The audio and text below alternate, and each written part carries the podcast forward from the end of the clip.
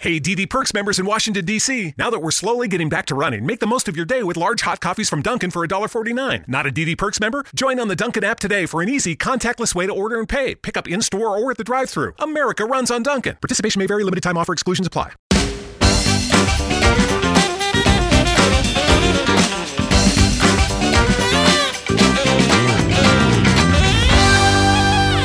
Te Dicen que este es el número de la suerte y precisamente ese es el número del episodio de Demasiado Transparente, el podcast más sincero de la 2.0. Yo soy Oscar Alejandro, arroba el Oscar Ale. Y si es la primera vez que me sigues y que escuchas este podcast, te doy la bienvenida y como siempre te agradezco que le hayas dado reproducir en cualquiera de las plataformas que me estás escuchando, porque para mí lo más importante y lo más valioso que tenemos todos los seres humanos es nuestro tiempo y tú que hayas decidido pasar un rato con nosotros, pues ya de una vez te doy las gracias. Y digo nosotros porque eh, ya más adelante, o seguramente como lo has visto en el título de este episodio, tengo a un invitado. Pero antes de presentarte, lo, por supuesto, yo quiero saludarte a todos los que nos están escuchando en Spotify, en iTunes, en Google Podcast, en Tuning Radio, en Seedshare, por supuesto. Un saludo grande a todos los que han decidido apoyarme en la plataforma de Patreon. Si tú quieres colaborar, patreon.com slash Oscar Ale y ahí dejas tu contribución para que sigamos creciendo en esta comunidad, no solamente acá en el podcast, sino también en mi canal de YouTube. Y sobre todo, si tú que me estás escuchando en la plataforma de Apple Podcast, te quiero pedir por favor que le des 5 estrellitas, que comentes y eso ayudará muchísimo a que este podcast se posicione en todas las plataformas a nivel. Bueno, seguramente a lo mejor ustedes, muchísimos de los que están escuchando este episodio, quizás me han escuchado a mí por primera vez, pero a mi, a mi invitado ustedes lo que, lo que pero en este episodio te prometo que lo vas a conocer mucho más. Y de una vez quiero introducir y darle la bienvenida a una persona que admiro muchísimo y que tengo frente a mí, Mauricio Mejía. Hola Mauricio. Hola, ¿cómo están? Soy Mauricio. Gracias por invitarme, Oscar. Primero, muchísimas gracias. Gracias a todos los que nos están escuchando. Yo soy de los que escucha podcast cuando voy en carretera. Así es que si tú eres uno de los que va en carretera como yo, te mando un abrazo y espero que disfrutes ese trayecto con nosotros y con nuestras anécdotas que vamos a contar el día de hoy. Muchísimas gracias Mauricio, sobre todo por aceptarme la invitación y estoy seguro que eh, tú que nos estás escuchando van a conocerte mucho mejor. Andrés Mauricio Mejía Guzmán, actor y según Wikipedia, también youtuber e influencer mexicano, nacido en Ixtapan de la Sal. ¿Dónde queda Ixtapan de la Sal? Eh, bueno, Wikipedia tiene cosas ciertas y cosas no tan ciertas. Hasta donde vas está perfecto. Sí. Soy nacido en realidad en un lugar que se llama Tenancingo, Estado de México, pero yo toda mi vida he dicho que, que nací en Ixtapan de la Sal porque mis amigos no conocían Tenancingo. Entonces yo toda mi vida viví en Ixtapan de la Sal y para mí era mucho mejor decir, o sea, era como para que identificaran más en dónde vivía, por donde yo había crecido, era Ixtapan de la Sal. Entonces, Ixtapan de la Sal se encuentra en el Estado de México, al sur del Estado de México, a una hora y media de la ciudad. Y ¿Qué más? Mira, fíjate, para los que no te conocen, quiero presentarte, pues en México y acá en Estados Unidos has tenido una carrera muy exitosa en el mundo de las telenovelas. Te pueden recordar por haber actuado en Cuidado con el Ángel, en Los Exitosos Pérez, en Mar de Amor, Ni Contigo Sin Ti, Un Refugio para el Amor, Corazón Indomable, El Día de la Suerte, Cosita Linda y Voltea pa' que te enamores. Esa fue tu última novela donde actuaste. Sí, fue Voltea pa' que te enamores, que era la, es una telenovela venezolana con la versión americana eh, de Univision para, para la, parte latina en Estados Unidos. Y sí, esa fue mi última telenovela. Sin embargo, hice otras cosas en televisión, como eh, unitarios, eh, como La Rosa de Guadalupe, como dice el dicho. Conduje dos programas acá en Estados Unidos. uno es Sal y Pimienta y el otro es Tu Día Alegre. He participado como co-host en Un Nuevo Día. Y bueno, he hecho también muchísimo teatro. En México hice teatro muy importante. Hay una obra que todo el mundo conoce seguramente que es Aventurera. Me tocó hacerla con Inel Conde. Y en la gira en Estados Unidos yo era el galán de la obra y eso fue increíble porque me tocó eh, estar en el teatro, por ejemplo, donde se presenta o donde se presentó Britney Spears en Las Vegas. Estuve en el teatro del Universal Studios en Los Ángeles. Y bueno, hice toda la gira por acá, por Estados Unidos. Así que he tenido una carrera bastante buena. De ahí brinqué a las redes sociales, que es donde ahora muchísima gente me ubica. Exactamente, y precisamente yo estoy seguro que muchísimos de los que nos están escuchando quizás nunca te han visto en ninguna telenovela, pero sí son fanáticos de tu canal de YouTube y también podemos agregarle a ese currículum que eres Instagramer. Entonces, eres actor de telenovelas, actor de teatro, youtuber, Instagramer, ¿en cuál faceta te sientes más cómodo? Y Facebookero, porque en realidad... Facebookero. En realidad, donde yo tengo más seguidores, ¿sabes qué es en Facebook? ¿En realidad? Eh, tengo más de medio millón de, de, seguidores en Facebook. Y ahí pueden ustedes ver videos que hago muchísimos lives. De, de, mi vida, de mis, no sé, me encanta hablar de, de, maquillaje, de las cosas que yo, me, que yo uso para el día, eh, de las cremas, de las eh, de todo lo que tenga que ver como con skin, o sea, con la piel. Me encanta ahí, me encanta darles las recetas que yo utilizo para eh, llevar una vida más saludable, cuáles son los ejercicios. No sé, dense una vuelta por mi Facebook, que es muy fácil que me encuentren. Es una fanpage que se llama Mau Mejía. Está verificada para que tengan la certeza que es, que es la mía, así es que me pueden encontrar por ahí. Así es. Pero de la pregunta que te hice, de todo lo que haces, actor de telenovelas, presentador de televisión, youtuber, Instagramero, Facebookero, ¿en cuál te sientes más cómodo? ¿En cuál sientes que eres más tú? ¿Cuál te gusta más? Ok, específicamente contestando tu pregunta, en donde yo siento que soy, que tú me puedes conocer exactamente como soy, es en mi, en mi Instagram. ¿Por qué en mi Instagram? Porque en mi, en mi Instagram, no sé qué me está pasando en la lengua, en mi Instagram es, es como mucho más, como instantáneo como mucho más eh, lo que soy. si tú sigues mi Instagram, que es muy fácil, es Mauricio-bajo, o sea, rayita abajo, Mejía, eh, puedes ver cómo es mi vida, qué como, cómo convivo con mi pareja, cómo vivo en mi casa, a dónde voy, qué lugares me gusta visitar, en dónde como, qué hago, en, cómo empiezo mis mañanas.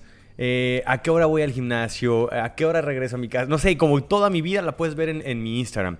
También te puedes dar cuenta, si tú eres buen observador, te puedes dar cuenta el estado de ánimo en mi Instagram. Cuando yo no tengo, cuando está, estoy raro, cuando me pasa algo, se nota mucho. O de plano porque dejo de publicar. A mí no me gusta publicar cuando yo me siento mal. Siento como que de por sí ya la vida puede ser un poco difícil. Y más bien me gusta compartir la parte feliz con mis seguidores y la parte en donde me gusta como empujarlos y decirles, hey, por más que estés ahí achicopalado, la vida puede de verdad ser mucho más bonita. Entonces cuando no estoy en ese mood, no me gusta porque siento como que no les voy a dar como ese empujón que necesita a veces la gente. Muy bien.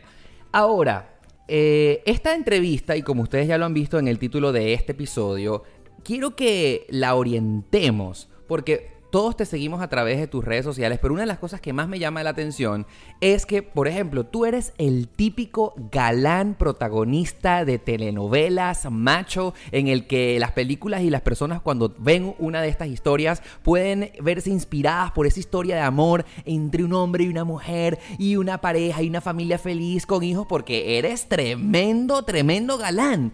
Pero, según Wikipedia, yo creo que tú me corrobores esta información. Hay un día muy importante eh, que ocurrió en tu vida y fue precisamente, según esta página web, el 25 de septiembre del año 2015, es decir, ya van a ser de esa fecha cuatro años, que decidiste aceptar públicamente tu homosexualidad pese a todas las recomendaciones que cualquier agencia de talentos, cualquier manager, cualquier experto en la televisión, tú dices, ¿por qué tú asumiste públicamente tu preferencia sexual eh, sin importar las consecuencias que eso pudiera producir en tu carrera?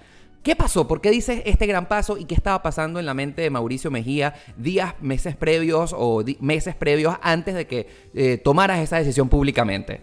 Bueno, antes de que tomara esa decisión, exactamente, yo se la compartí primero a mi familia, después a mi manager y al equipo de trabajo que estaba conmigo y, a, mis amigos. Y todo el mundo, Oscar, todo el mundo me dijo eso. Que no. ¿Por qué vas a hacer eso? Vas a echar a perder tu carrera, tu carrera se va a acabar, la gente no va a querer darte más trabajo, los productores no te van a querer en sus novelas, bla, bla, bla, bla. Todo en una, en una forma negativa. Pero yo tenía algo muy claro, que era eh, que yo estaba eh, teniendo 33 años y que no estaba viviendo la vida que en realidad yo quería vivir. Ni era una vida heterosexual, porque no lo era, pero tampoco era una vida gay como yo la quería llevar, como la llevo en este momento. Entonces lo que me planteé fue como de, a ver, tengo 33 años, creo que es momento de hacer en realidad lo que yo quiera hacer y como yo lo quiera hacer. Ejemplos, cosas tontas, cosas súper simples que estoy seguro que tú me estás escuchando, haces o te gustaría hacer. Subir una foto con mi novio a mi Instagram. Compartir en donde estoy comiendo con mi novio. Compartir un mes si cumplo con mi novio. Etcétera, etcétera. Enseñar a mis amigos. Yo nunca mostraba a mis amigos porque no quería que me ligaran y que llegaran al punto donde, donde supieran exactamente que yo era gay. Y contra todo el mundo yo dije, voy a hacerlo.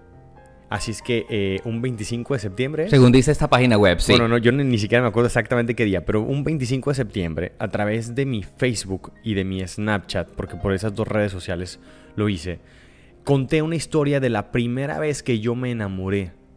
Entonces conté una historia sin, deja- sin dar el género, hasta que les dije, y la persona de la que yo me enamoré se llama Pepe.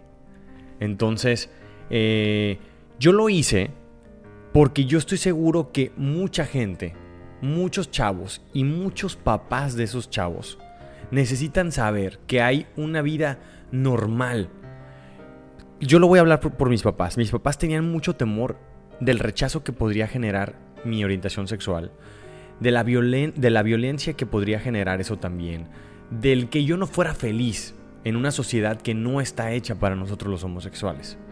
Entonces para mí era muy importante decirle a toda esa gente que me sigue que no se preocupen y que se puede vivir una vida exactamente normal como la de cualquier otra persona sin importar si eres gay o no eres gay. Ahora, esas advertencias que a ti te hicieron sobre no aceptar tu preferencia sexual públicamente, ¿han afectado tu carrera? ¿O de qué manera la han afectado? ¿O para, tanto, tanto para bien como para mal? Pregunto. Mira, yo no te puedo dar con certeza después de que yo salí del closet a- qué tanto afectó. Antes de haber salido del closet, hubo un paparazzi en México donde me pusieron en una portada de la revista más importante de espectáculos que me frenó muchísimos proyectos, sí, porque salía yo besándome con un novio. Nunca di las declaraciones, por eso, por eso yo no digo que yo salí del closet en ese entonces. Sin embargo, después, yo no sé hasta qué punto sí tuvo que ver mi salida del closet, porque también yo dejé de buscar trabajo en la televisión. Ok, lo hiciste a propósito, dejaste de buscar trabajo. Yo tenía otra profesión que creo que mucha gente no sabe, que es antes de haber estudiado para actor, para actor yo estudié para estilista. Trabajé tres años en México como estilista y luego dejé de trabajar 10 años. Pero cuando yo decido salir del closet, en realidad yo venía con todo un proyecto que era retomar mi carrera como estilista y dejar a un lado la carrera de televisión. Porque yo sabía que iba a tener muchísimo rechazo, o yo pensaba que iba a tener mucho rechazo. Entonces dejé de, buscar eh, el lado de la televisión. Me empezaron a buscar para hacer más conducción, pero yo, yo decidí que tenía que enfocarme en una de las dos cosas para arrancar bien. Y fue el lado de la estética. Y también de ahí se desarrolló el lado en las redes sociales, que para mí es como donde yo hago como eh, mi parte artística, es donde yo saco y como lo, padre y lo divertido de tener mi propio canal, mi, propio, eh, mi propia cámara todo el día, es que yo, yo me puedo grabar y me puedo hacerlo, o sea, me puedo producir como yo quiera. Entonces la parte artística la saco por ahí y la parte profesional, creativa y donde gano dinero es en la parte de la belleza. Ahora, la pregunta eh, que se me ocurre es que tú, antes de que te hicieran bullying, antes de que te hicieran sentir mal, antes de que comenzaras a salir en las revistas, eh, tú dejaste la tele a un lado para evitar que eso ocurriera. No, dejé a un lado la televisión en realidad porque yo no me sentía ya cómodo con el lenguaje de la televisión. Mm. Yo quería ser actor y, que- y quería ser actor específicamente de telenovelas porque yo amaba las telenovelas. O sea, yo era de los que me sentaba, veía las historias, me encantaba eh, cómo era el lenguaje de la televisión. Y cuando yo dejé de estar enamorado de esa parte, ya no me gustó. No me gusta el ambiente que rodea a los actores. El- es un ambiente muy pesado, hasta cierto punto muy falso. Y estoy hablando a lo que me tocó a mí. Entonces cada uno vive su mundo y yo no, yo no juzgo lo que los demás, eh, lo- las decisiones que cada uno toma. Pero por mi parte, me parece un mundo demasiado ficticio, ya al nivel personal, al nivel como de cuando, cuando apagas la cámara. Mucha gente se queda como en ese rollo de, ah, soy estrella. Y Se quedan metidos en el personaje. que no es así, Oscar. Y mucho menos ahora con las redes sociales. Porque antes la única forma de ver a tus actores era a través de la pantalla de la televisión o del cine o el teatro. Pero ahora no. Ahora todo el mundo tenemos un- una cámara donde tú puedes ver exactamente cómo es la vida de todos, que todos somos humanos y que todos en realidad somos exactamente igual. En el año 2019, en el que nos encontramos actualmente, ¿sigues persiguiendo volver a la televisión o pudieras decirte que te retiraste por completo de ese mundo? Mira, me han llegado muchos proyectos. Eh, justo estaba platicando contigo de un proyecto que van a. Una, una telenovela que van a lanzar. Y me mandaron a hacer un casting que era bastante interesante de hecho era un personaje gay. Pero, te repito, no me, o sea, no me veo en ese mundo otra vez. No sé qué vaya a pasar más adelante. Pero en este momento en realidad no me gustaría, no, o sea, no me veo otra vez en, en los camerinos, no me veo otra vez con la gente de la televisión que me estén eh, tratando de decir qué hacer y qué no hacer en ese mundo en específico. Pero te hicieron mucho daño, porque puedo intuir eso según lo que estoy sintiendo. Lo que pasa es que es un ambiente muy frívolo. Que lo viví en el momento y me encantaba. Ojo, eh, me encantaba y lo disfrutaba. Pero también yo me acuerdo de, de- de mí en ese mundo y no me gusta recordarme en ese mundo. Wow. Porque no era exactamente yo, porque, porque el ambiente o yo, no le quiero echar la culpa a los demás, yo no me gustaba cómo era en ese, en ese momento. Yo le cuento siempre a mis amigos cuando, porque mucha gente me pregunta esto, y es que algo tan simple como cuando yo veo una fotografía de, mi de una fiesta, de una vida, no sé, de, de un evento o algo, fuera de cámaras, de ese entonces, nunca sonreía, Oscar. Mm. Entonces, no me gusta. O sea, prefiero la versión que soy ahora y regresar otra vez a eso como que no sería lo mío. Si me llamaran a algo para conducción que me, que me gustara, sí, porque me encanta hablar, porque me encanta comunicar. Eso sí me gustaría, pero hacer una telenovela no. Listo, entonces, ¿pudieras decir que las consecuencias de haber asumido eh, tu preferencia sexual abiertamente no te perjudicó tanto porque tú decidiste hacerte a un lado eh, para evitar comentarios negativos? Pudiéramos concluir eso, ¿verdad? 50 y 50. Mm, ok, y después de haber asumido tu vida gay, ¿te sientes más cómodo? Me siento feliz. Ok. Me siento completamente yo. Por ejemplo, yo así como soy en este momento, así era yo con mis amigos en mi, en mi intimidad. Pero no era lo mismo fuera de esa intimidad. Tenía que actuar de una manera, tenía que vestirme de una manera. Cosas que yo me había metido en la cabeza, porque nadie me las metió a lo mejor, ¿no? Cosas que yo tenía que seguir como un, como un parámetro donde, donde la gente espera demasiado de ti, Oscar, ¿no? Y ahora soy yo. Y, si, y, y lo que me gustó es que la gente que me sigue, en realidad me sigue porque soy así.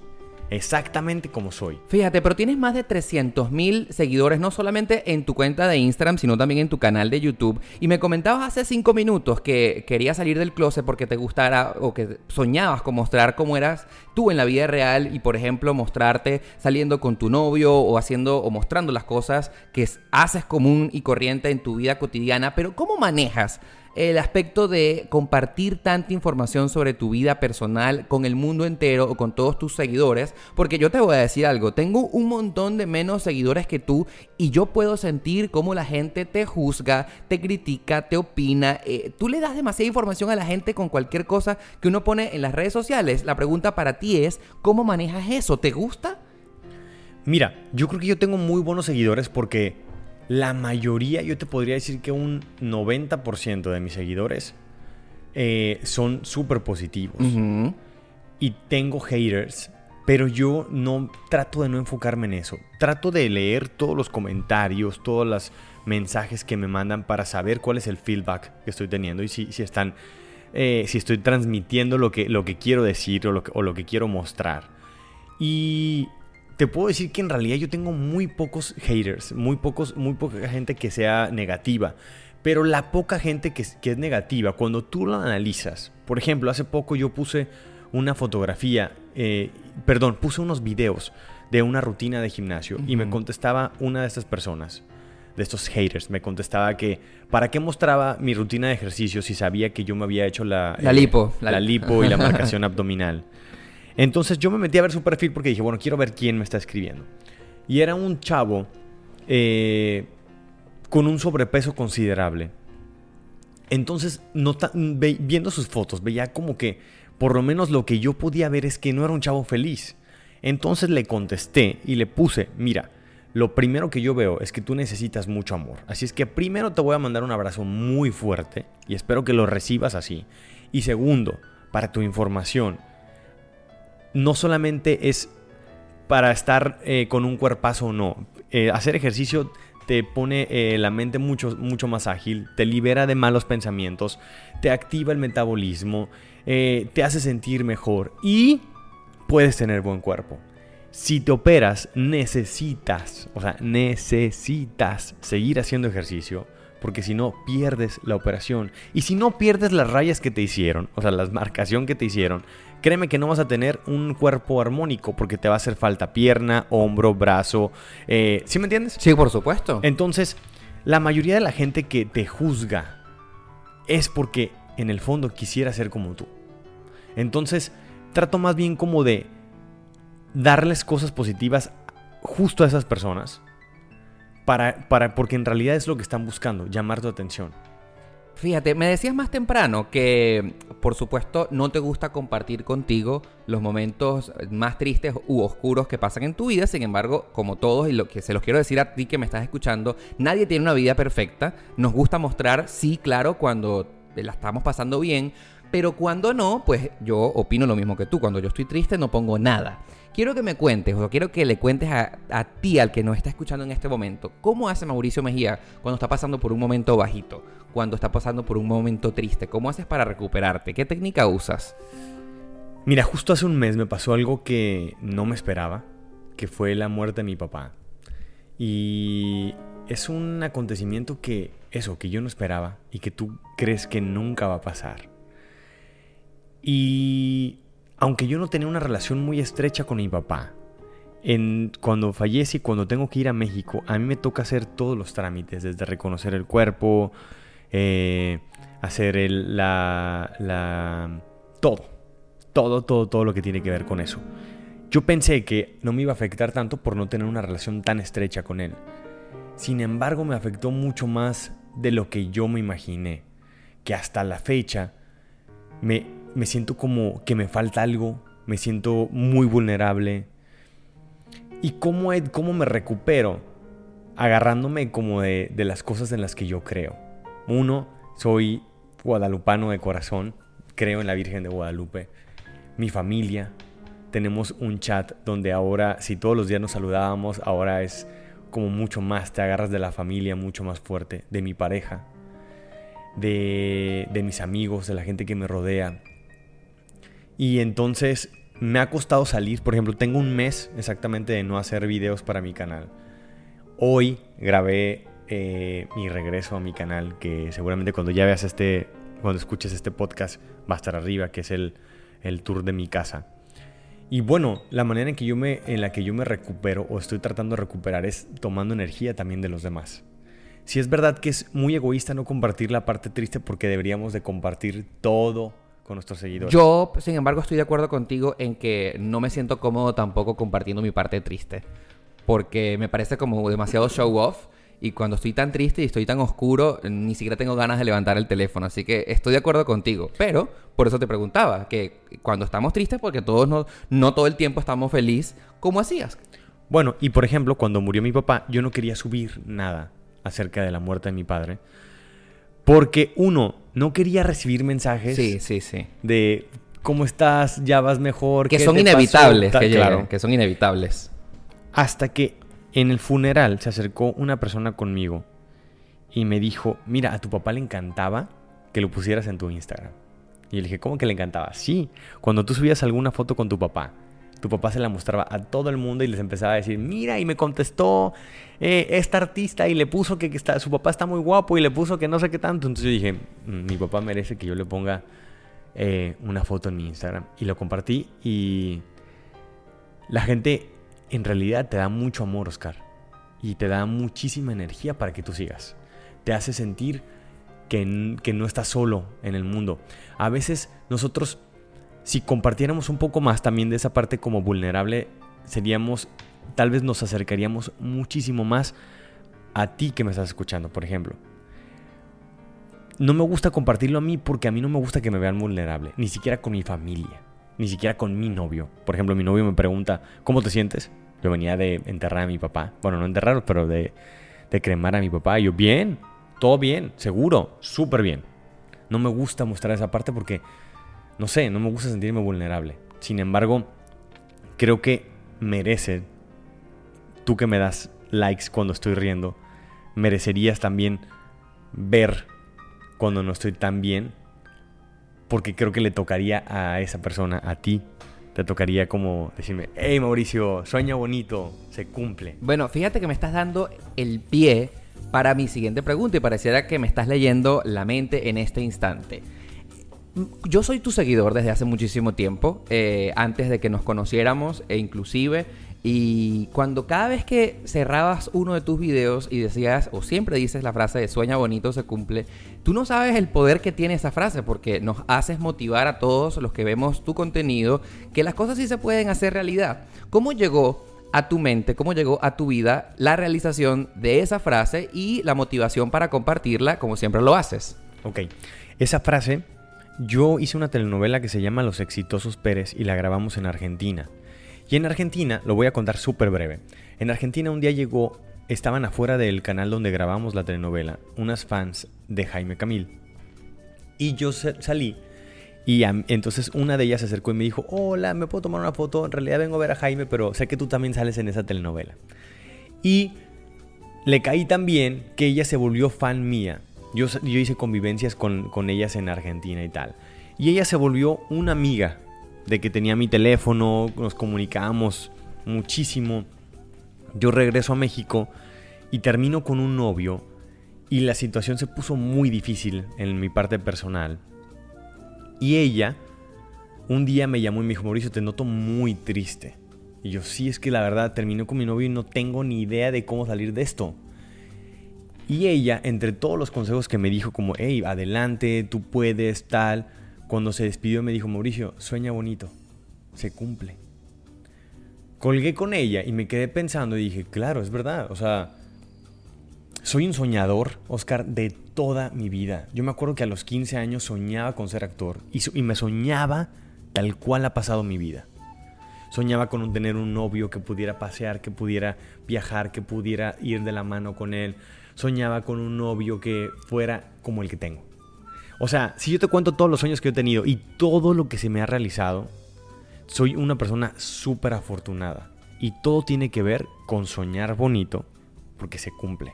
¿Y cómo se va a cumplir? Con mucha disciplina, con mucho trabajo y sin desenfocarte. Es muy fácil desenfocarte de tu camino.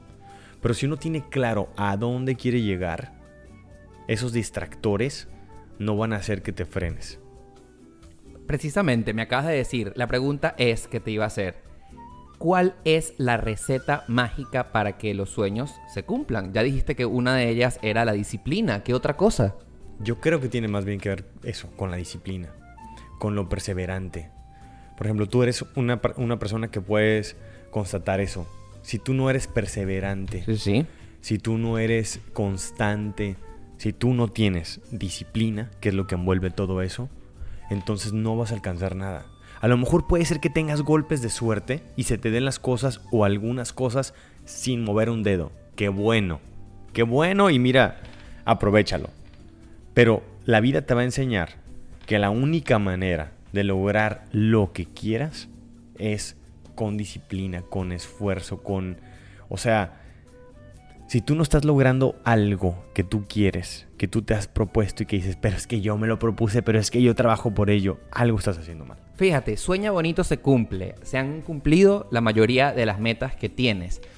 Y eso te pone eh, a pensar en que qué hace falta para que se cumpla en la vida de Mauricio Mejía, porque ya muchas cosas que has soñado las tienes. ¿Qué viene en tu vida? ¿Qué deseas que se cumpla? Bueno, yo tengo unos proyectos que pronto se los voy a compartir, que tiene que ver con las cosas que estoy haciendo en este momento. Tengo muchos sueños, hay muchas cosas por las que yo quiero todavía estar en este plano y trabajar por ello. Siento que en este momento soy de los que de los que visualiza lo que va a pasar o lo que o lo que quiero que pase más bien y trabajo para ello. A veces la gente no entiende o no entiende el momento que estás pasando y cree que a lo mejor no estás haciendo nada.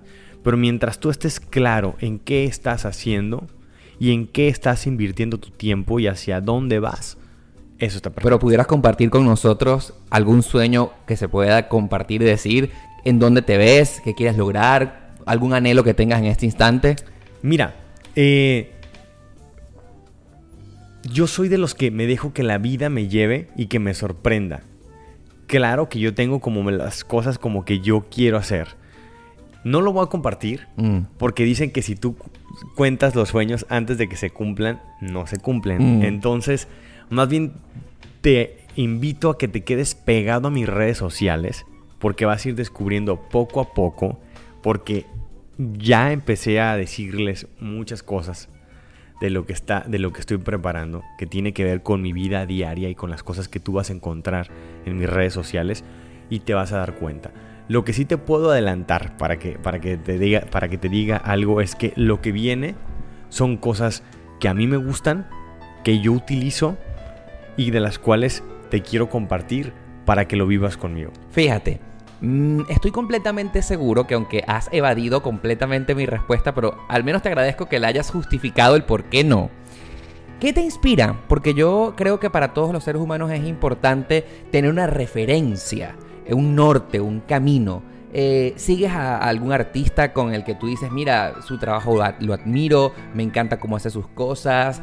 ¿Cuáles son las referencias de Mauricio Mejía? Más bien son personas, o sea, son personas comunes y corrientes.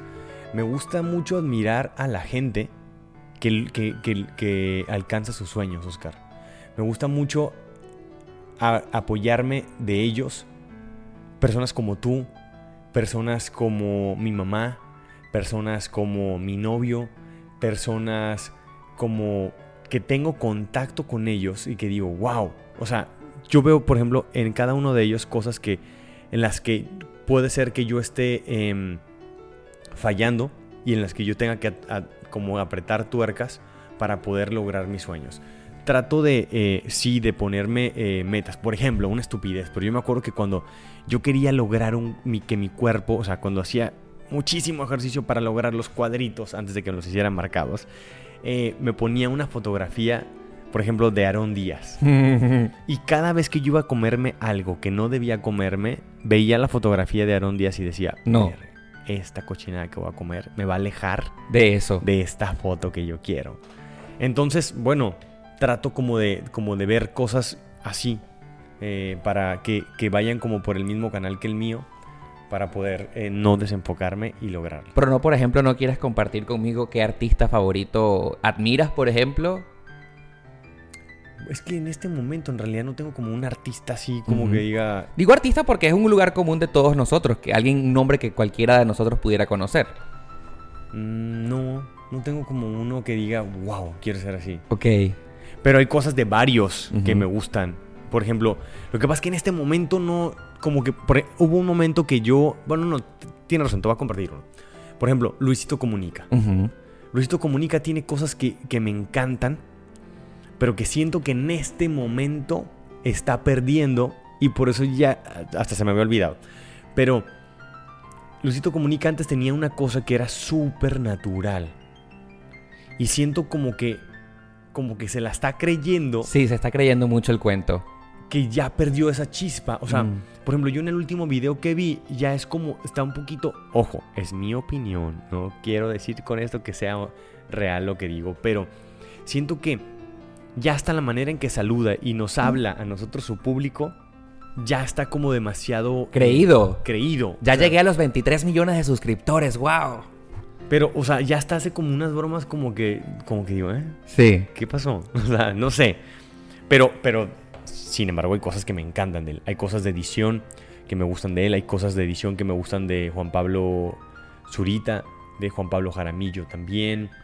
Eh, no sé, hay cosas Pero me llama la atención que las referencias que me estás dando en este momento son youtubers. Y precisamente no te he preguntado por esa faceta que fue por la cual yo te conocí en realidad por tu canal de YouTube. Em, ¿Cómo te sientes ahí en, esta plataforma? Te he visto eh, videos que han llegado a millones de reproducciones, sobre todo el de tu operación, pero también hemos visto videos controversiales que grabaste con Pepe y Teo, con Paco del Mazo, recientemente te vi con Ed García. ¿Cómo te sientes en, en ese mundo? ¿Qué tal YouTube? Porque en, ese, en YouTube eres completamente gay. Un público que, que te sigue y que te adora por eso. Esa es la parte, por ejemplo, súper gay de mí. Súper, súper, súper, súper, súper gay. A veces me asusto y le bajo, a veces le subo, a veces le quito, a veces le pongo. Pero ese es Mauricio. Así como me ves en mi canal, así soy yo. A veces soy súper gay, a veces no tanto, a veces soy muy conservador. A soy yo. Es como todas mis facetas. A mí me parece que YouTube es una plataforma, eh, aunque ahora, últimamente, estamos demasiado limitados Sí, muchas restricciones la plataforma. demasiadas restricciones. Siento que puedes eh, expresarte como tú quieras y lo que tú quieras. Tú puedes hacer videos de lo que tú quieras. Un tutorial, un eh, style, eh, eh, tags, eh, o sea, lo que tú blog. Por ejemplo, a mi público le encanta que yo le cuente historias y hace mucho que no le cuento. Yo debería de contarles más. Lo hice en el Uber, por ejemplo. Eh, sí. Eh, el otro día estaba pensando en contar eh, las historias de la playa. Pero también a veces pienso y digo, ¿será que a mi novio le incomode que yo cuente esas cosas que fue en mi pasado? Pero a mí me encantan. O sea, si yo les contara todo lo que he vivido, estoy seguro que les encantaría porque son historias muy divertidas. Pero, a ver, ya que hablas de tu novio, ¿qué ha pasado? Mi novio. ¿Qué ha pasado con la incorporación de este personaje que muestras, que no muestras? La gente sueña contigo, tiene fantasías, pero ya sabemos que tienes novio. ¿Ha bajado, ha subido el engagement o la tasa de la que la gente sueña contigo? ¿Cómo hacemos en ese aspecto? ¿Cómo luchas con eso? Ay, bueno, sí es, sí es una lucha porque a veces yo mismo, o sea, no es porque él me diga exactamente, pero a veces yo mismo trato como de no faltarle al respeto. Pero también yo soy de mi público, o sea, yo soy de mis seguidores y yo soy de esos chavos que, que sueñan con que yo sea su novio. Y también trato de darles a ellos como su lugar sin dejar el lugar de mi novio. Entonces es bien difícil, o sea, es bien difícil de pronto como no pasarme para que mi novio no sienta que ya estoy faltando el respeto a él, pero tampoco darles menos para que los otros digan, hey, ¿qué pasó? Sí, sí. ¿No? Pero, y me pasa más que les doy menos a los otros, a, mis seguidores, y a veces sí me lo reclaman. Me lo reclaman en el sentido del engagement. O sea, si yo no les soy tal cual como soy, ellos lo notan demasiado. Entonces baja mi engagement. Entonces tienes esa lucha a- con, horrible, con respecto horrible. a poner a Enrique en el canal o no ponerlo. No, no, no, no. A ellos les gusta que salga Enrique en mi canal, pero más bien como los temas que toco. Claro, claro. Es cuando, cuando ellos como que se ponen... eh, eh, es que tengo- es como, estoy como entre la espada y la pared. Con Enrique para que no se me vaya a enojar cuando le subo de tono mis temas. Y con los demás cuando les bajo mis tonos. Como que dicen, hey Mauricio, o sea, danos más, ¿ya sabes? ¿Has pensado en arrepentirte de algún error que hayas cometido en tu vida? De algo que tú dices, uh, si no hubiese podido hacer esto, las cosas hubiesen podido ser mejor. Si pudiera retroceder el tiempo. Bueno, sinceramente, en el momento que cometo el error, claro que digo, ve, ¿por qué lo hice? Por ejemplo, cuando me peleo. Yo soy, yo soy muy visceral. Eh, cuando me peleo, yo empiezo, a mitad de la, pelea, empiezo a decir, Mauricio, la estás cagando, la estás cagando, Bueno, ya me dejo ir.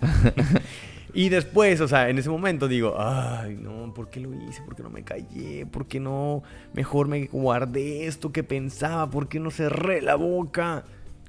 Y después, con el tiempo, dices, bueno, ese error en realidad valió la pena.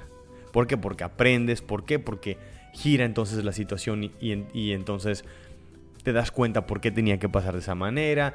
O sea, lo que te quiero decir, a ti que me estás escuchando y a ti, Oscar, es que los errores sirven muchísimo. Siempre, siempre. ¿no? Aunque en el momento, o sea, sí tenemos que aprender de eso, Pero es rico cometer errores. Porque si no, qué flojera, ¿no? Bueno, eh, quizás nos duelen mucho, pero siempre nos traen un aprendizaje. Yo siento que si en este momento, por ejemplo, eh, hablando de relaciones, siento que si en este momento conociera a uno de mis exnovios, o sea, que se repitiera la historia, pero ahora en este momento, yo creo que sería muchísimo diferente, o sea, sería diferente y podría durar mucho más con cualquiera de mis exnovios porque ya estás mucho más maduro. Tienes ya otras, eh, otra forma de pensar, ¿no? O sea, estás más aterrizado. Pero gracias a todos los errores que cometiste. No quiero ponerte en compromisos con la siguiente pregunta, pero siento Dale. que es momento de que esto se ponga caliente. Pa. Quiero que me digas dos nombres. Un nombre de una persona que admires muchísimo y que cuando la hayas conocido haya sido mejor de lo que pensabas. Y un nombre de una persona que hayas admirado muchísimo y que cuando la hayas conocido en persona hayas dicho, uff, pero no, qué onda, qué mala onda, qué mala onda este güey. Sí, te voy a empezar a hablar por la, por la persona que, que admiraba muchísimo como artista. Y cuando la conocí, es una mujer, dije, wow, se me cayó. ¿Quién? Alejandra Guzmán. ¿Qué pasó con ella? Sin andar mucho en detalles porque, porque pude entrar a su intimidad, eh, te puedo contar que a mí ella como artista me parece extraordinaria. ¿Por qué? Porque me encanta cómo interpreta.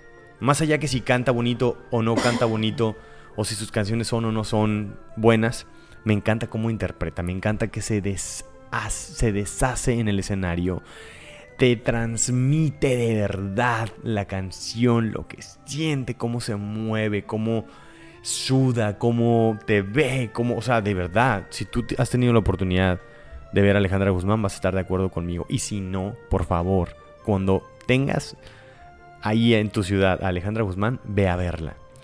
Pero en el lado personal, eh, no me pareció tan buena persona ¿Sí? ¿Cómo es? me parece, se centra, y no quiero hablar más para que no hable mal de ella, porque no me gustaría que hablara alguien mal de mí, pero me parece que tiene que ver con el egoísmo, ¿no? O sea, me parece que es como primero ella, después ella y luego ella, ¿no? Y... No sé, eso fue como... Te que- decepcionó. Sí.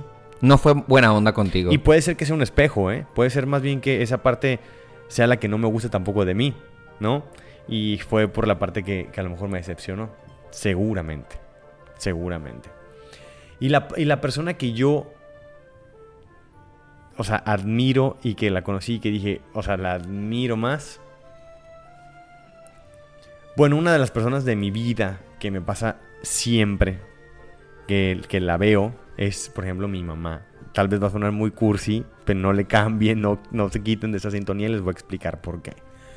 Mi mamá me parece la persona más bondadosa del mundo. Tendrá sus defectos, efe- evidentemente.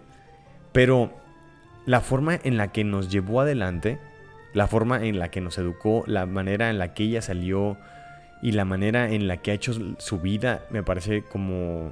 Yo cada vez que digo, wow, o sea, si mi mamá pudo, o sea, como que yo no puedo. Si mi mamá hizo, como que yo no puedo. Si mi mamá fue, como que yo no puedo. Entonces es una persona que me motiva muchísimo, que me da muchísima gasolina para seguir en esta vida y para seguir mis sueños. Ella es una de las personas que más admiro en mi vida. ¿Y de algún artista que con nosotros nos conozcamos? ¿Algún personaje público? Después me voy a arrepentir porque estoy seguro que se me va a venir a la cabeza. Seguramente que "Uy, sí". ¿por qué no? Pero no, no me acuerdo en ese momento. O sea, por ejemplo, yo cuando conocí a Juan Pazurita y me trató tan bien, yo dije, qué buena onda él, que, que es tan conocido y que me trató tan bien. Pero ya me acordé de una. Por ejemplo, yo a una, una actriz que admiraba así, que decía, wow, ¿te imaginas conocerla? Era Verónica Castro. Verónica Castro para nosotros los mexicanos, sobre todo de mi generación para abajo, o sea, para, o sea, para más grandes, Sí, sí, sí. eh, es una estrellota. A lo mejor los más pequeños no la conocen o no tienen la misma referencia que yo. Pero Verónica Castro para mí era, es una estrellota, ¿no? Hizo mucho, sobre todo como conductora me fascinaba, que es en la forma en la que uno más se puede acercar a los artistas, desde mi punto de vista. Y cuando me tocó trabajar con ella, Y decía, ¿será que, se- que es sangrona? ¿Que me puedo acercar? ¿Que puedo hablar con ella? Y fue, o sea, mejor de lo que yo pensaba, Oscar. Una persona súper humana, súper compartida. O sea, increíble. ¿Trabajaste con ella dónde? En los exitosos Pérez. también. Ok, perfecto. ¿Cómo te ves en 10 años? Pregunta lugar común, pero que no puedo dejar de hacer. En 10 años. Sí. Una meta corta. Los años están pasando demasiado rápido. En 10 años. En 10 años yo tendría entonces 47, porque estoy a punto de cumplir 37. Tendría yo 47. Me veo en una vida súper estable, económicamente, con las metas que en este momento no te estoy contando, en ese momento ya cumplidas, con el mercado lleno de mi nombre por todo eso que va A pasar. a pasar. Eh, me veo con mi novio, con el mismo que tengo ahorita. Me veo eh, igual viajando, conociendo, disfrutando. ¿Qué Eh, cosas de las que estás haciendo ahorita te gustaría seguir haciendo dentro de 10 años? Con mi canal. ¿Te me gustaría? encantaría seguir con mi canal, me encantaría seguir con mi Instagram, que supongo que en aquel entonces ya va a ser mucho más todavía cercano y directo. eh, las, las redes sociales van, deben... ¿O habrá otra red social? Porque no, no, no, supo- sí, o sea, que, que- que La del casi, momento. sí, que casi, casi te transporte ahí con ellos, no sé cómo sea, ¿no? Pero sí, y lo que sí les digo es que voy a seguir de mostrón. Muchos de tus seguidores lo agradecerán. Claro, yo quiero ser ahí un viejillo ahí que todavía ande enseñando en, en traje de baño y les enseñe y que les diga, miren, nos podemos cuidar, no importa la edad. ¿Qué opina Enrique acerca de eso, justamente? De que te gusta mostrar tanto. Fíjate que eh, son dos cosas totalmente eh, distintas, porque la gente, ustedes, o sea, mis seguidores podrían pensar que yo en mi vida, o sea, en, en la vida diaria, ando casi casi con... Desnudo. Desnudo. y yo no sé qué opinas tú, Oscar, que me conoces, pero soy todo lo contrario de mostrón. Eh, o, o sea, sea, no uso, no uso ropa tan pegada. o sea, ese alter ego es solamente para Instagram. sí, como que me gusta como darles como, hey, miren, aquí estoy. Pero solo para las redes sociales. No, para- eh, Por ejemplo, hasta cuando estoy en la playa y digo, "Ay, estoy en traje de baño", no sé, Te da penita. me da pena. ¿Regresarías a vivir a México? No es un plan que yo tenga en mi cabeza. No me veo viviendo en México otra vez. No, o sea, yo amo México porque soy mexicano y porque crecí y, y me encanta cómo vivía en México. Mis amigos, mi gente, mi comida, las calles. Pero la parte de la inseguridad es la que no me gustaría vivir otra vez. ¿Porque pasaste algún mal rato allá? Gracias a Dios no.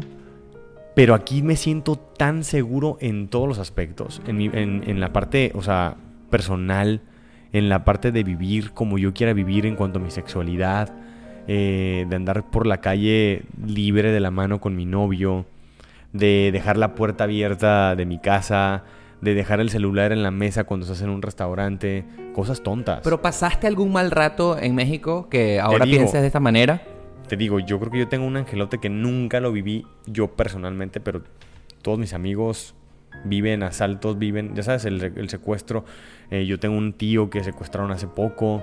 eh, no sé, o sea, de verdad es muy violento. Ok, por ahora no lo tienes pensado. Por ahora no, no me gusta la política que está sufriendo mi país. No estás con Ma- Andrés Manuel López Obrador. No, yo creo que eh, nos está llevando al país al mismo lugar que está Venezuela. Uf, ojalá que no. Pues ojalá, y todos decimos ojalá que no, pero dime tú qué decías hace 20 años en Venezuela. Que nosotros no pensábamos que íbamos a ser como Cuba y estamos peor. Bueno, ayer Andrés Manuel López Obrador informó que si la gente quiere, él se va a quedar en el poder todo el tiempo que ellos quieran. Sí, como Chávez, hasta que se murió. Entonces, eh, lamentablemente hay mucha falta de información. O sea, la gente no investiga o no investigamos. Lo que pasa es que esos políticos han llegado a donde están por culpa de mucha gente ignorante. Y lamentablemente, por las malas decisiones de esas personas es que hemos llegado a donde estamos. O los pueblos que han tomado malas decisiones han- lo han sucedido, ¿no? Exacto. ¿Qué pudieras decirle si tuvieras la oportunidad, porque la estás teniendo en este momento, de que tú nos estás escuchando y que te encuentres en este momento tan íntimo con nosotros, de decirle algo que pudiera cambiarle la vida a otra persona? Que estés donde estés y aunque tú creas que nunca podrías lograr lo que tú sueñas, yo te digo que tienes, o sea, una mentalidad errónea. Porque yo soy de un pueblito, chiquitito, chiquitito, chiquitito, para que, para que te des una idea a los que no sean mexicanos. México tiene casi 110 millones de habitantes en todo el país. Mi pueblo tiene 35 mil habitantes, o sea, es pequeñito. Yo no soy de una familia de artistas ni nada que tenga que ver con el, con el mundo de la comunicación. Y Televisa, en el, en el momento que, en el que yo quise ser actor, era la empresa de sueños, o sea, era la empresa más importante de comunicación en Latinoamérica. Entonces era como casi imposible entrar, porque no tenía conexiones, porque no tenía nada. Lo único que tenía era muchas ganas, muchísimas ganas. Y había tipos mil veces más bellos que yo, mil veces más talentosos que yo, mil veces más todo que yo. Pero lo que no tenían mil veces más eran las ganas y la terquedad y la insistencia que tuve yo para lograr entrar a Televisa. Con esto, que para mí es mi ejemplo más grande, para, o sea, también para mí, es como todo lo que tú sueñes, de verdad, todo, o sea, hasta lo que te parezca inalcanzable, eso, justo eso, lo puedes lograr. Todo se puede hacer en la vida. Sueña bonito, se cumple. Mauricio, yo te quiero dar las gracias por abrirme las puertas de tu casa porque esta grabación está ocurriendo acá en tu apartamento en Brickell, en Miami. Y bueno, porque yo espero que sigamos siendo amigos y porque sigamos encontrándonos en este mundo, ¿verdad? Porque sigamos viviendo experiencias juntos. Pues yo espero que tú que vas en el coche, que estás en tu casa acostado en la cama, que estás en un sillón, que estás frente a un parque, que no sé dónde estés ahí escuchándonos, eh, hayas disfrutado esta plática, te hayas conectado con nosotros, que hayas eh, abierto tu cabeza y eh, no sé, que te, que te hayamos inyectado eh, fuerza para lograr todo eso que tú tal vez tienes algún temor o tal vez pienses que no puedes y, que te sirva un poquito como nuestras anécdotas y nuestras vivencias. Yo estoy seguro que muy pocas personas no te conocen, pero para los que no, puedes darle tus redes sociales para que le den follow y sigan tu camino y sigan lo que estás haciendo. Claro, en mi Instagram, en mi Twitter, me puedes encontrar como Mauricio-Mejía. En mi canal de YouTube es Mauricio Mejía. Mi Facebook eh, es Mau Mejía. Eh, pero bueno, ahí me vas a encontrar. Busca mi Instagram y de ahí te va a conectar a todas las redes sociales. Gracias, Mau. Gracias, Oscar. Gracias a todos los que están escuchando este podcast. Muchísimas gracias y espero verlos ahí eh, cerquita de mí en mis redes. Ah, seguramente así será. No te olvides de darle cinco estrellitas, tú que nos estás escuchando en Apple Podcast. Suscríbete, comenta y por supuesto te espero en el próximo episodio de este, que es el podcast más sincero de la 2.0, demasiado transparente. Hasta la próxima.